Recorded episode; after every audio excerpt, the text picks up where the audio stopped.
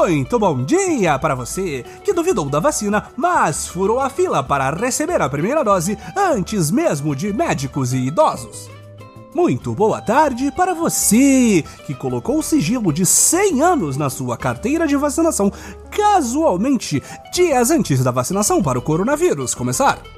E muito boa noite para você que achou melhor recusar 70 milhões de doses para só ter 4 milhões para 230 milhões de brasileiros.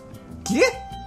Este é o Boletim do Globalismo Brasileiro, seu relatório semanal sobre a luta do nosso capitão contra as forças comunistas dos insumos e das seringas.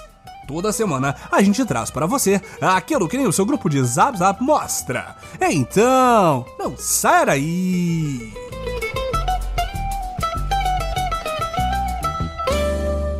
Patriotas, depois de sermos duros com o nosso capitão na semana passada, devemos mudar completamente de tom para elogiá-lo agora, senão perderemos a carteirinha do Clube de Combate ao Globalismo mas juramos que não vamos bajular sem motivo. Dessa vez, a conquista é grande na luta que travamos diariamente contra este sistema que quer abolir as nações para que Jorginho Soros tome controle de toda a população mundial graças ao nosso for chanceler, estamos diminuindo cada vez mais importância no cenário internacional, nos fechando para acordos multilaterais e garantindo a supremacia do Brasil dentro do nosso próprio umbigo. No final do ano passado, Ernesto Araújo tinha comemorado que nós estávamos nos tornando párias e nos afastando dos corruptos e semicorruptos. E esta semana podemos ver todo o efeito que este maravilhoso afastamento da realidade está nos causando. Caso você não saiba, a China, nação comunista, atacada constantemente pelo nosso presidente, sua prole, seus ministros e até mesmo pelo ministro das Relações Exteriores, está se recusando a mandar o insumo farmacêutico ativo necessário para a fabricação das vacinas pelo Bumbum Tantan e pela Fiocruz. Enquanto em governos anteriores a relação entre as duas nações foi positiva e amistosa, no reinado do Deus Sol Capitão, os laços com o comunismo estão sendo cortados. Mesmo que o preço a ser pago sejam milhares ou centenas de milhares ou até mesmo milhões de brasileirinhos. O nome disso não é burrice, é convicção, caros ouvintes!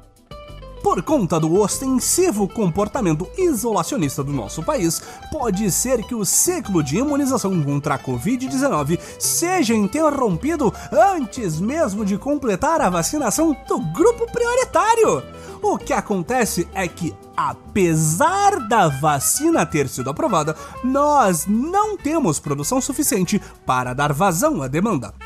E pode ser que se não estivéssemos nos encolhendo de propósito para o tamanho de um anão diplomático e tivéssemos um pouco mais de noção nas relações internacionais, outros países estivessem com mais boa vontade para nos ajudar, vendendo alguns milhões de doses sem que o presidente precisasse mandar cartinhas humilhantes e telefonemas patrióticos implorando de joelhos pela ajuda necessária.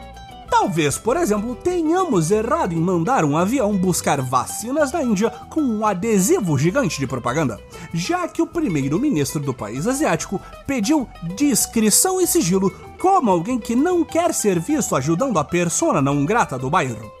Mas o importante é que toda a humilhação funcionou e as vacinas indianas já estão em terras verde e amarelas para serem aplicadas em quem tiver a maior cara de pau para furar a fila. E não pense que essa mudança na política externa brasileira está passando despercebida pela comunidade internacional. O perfil do Itamaraty durante a nova era já atrai elogios, como por exemplo do ex-secretário de Estado dos Estados Unidos, Mike Pompeo. O atual desempregado, como muitos brasileiros, muitos mesmo, elogiou Jair Bolsonaro por ter afastado Estado Brasil do grupo de más influências conhecido como BRICS. O grupo formado por nós, a comunista Rússia, a vermelhinha China, a Índia e a África do Sul. O ex-secretário de Trump disse que a China e a Rússia são ameaças para o povo brasileiro, reforçando ainda mais os ataques do governo Trump ao país asiático. Muito obrigado, senhor Pompeu! Só não oferecemos empregos ao senhor porque aqui também não tem! Mas nem tudo é alegria, caro patriota. Como nós ainda dependemos da China para produzir a vacina e ela está prendendo nossa encomenda na Curitiba deles, o governo tem sofrido pressão para lidar de maneira amicável com os vermelhinhos. Para resolver essa questão diplomática, o governo já pediu uma reunião com o embaixador chinês no Brasil. Obviamente, foram convocados representantes brasileiros com conhecimento da causa e boa relação com a China, algo muito, mas muito raro no governo Bolsonaro.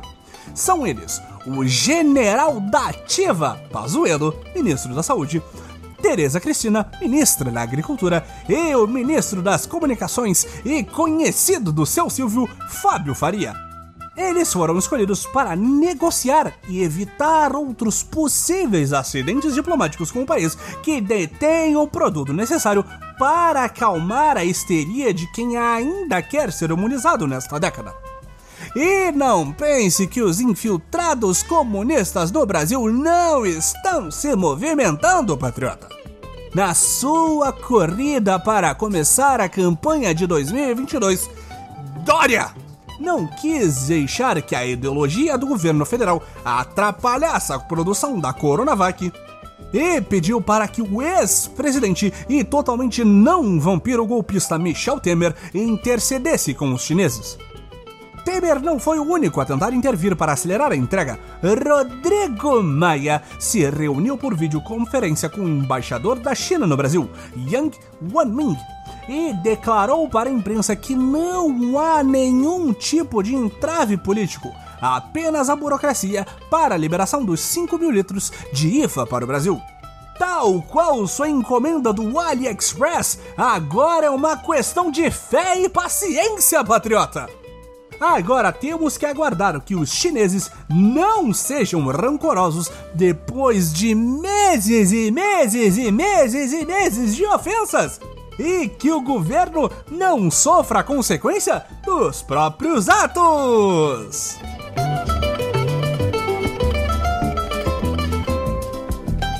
Esse foi o nosso Boletim do Globalismo Brasileiro para a semana de 25 de janeiro.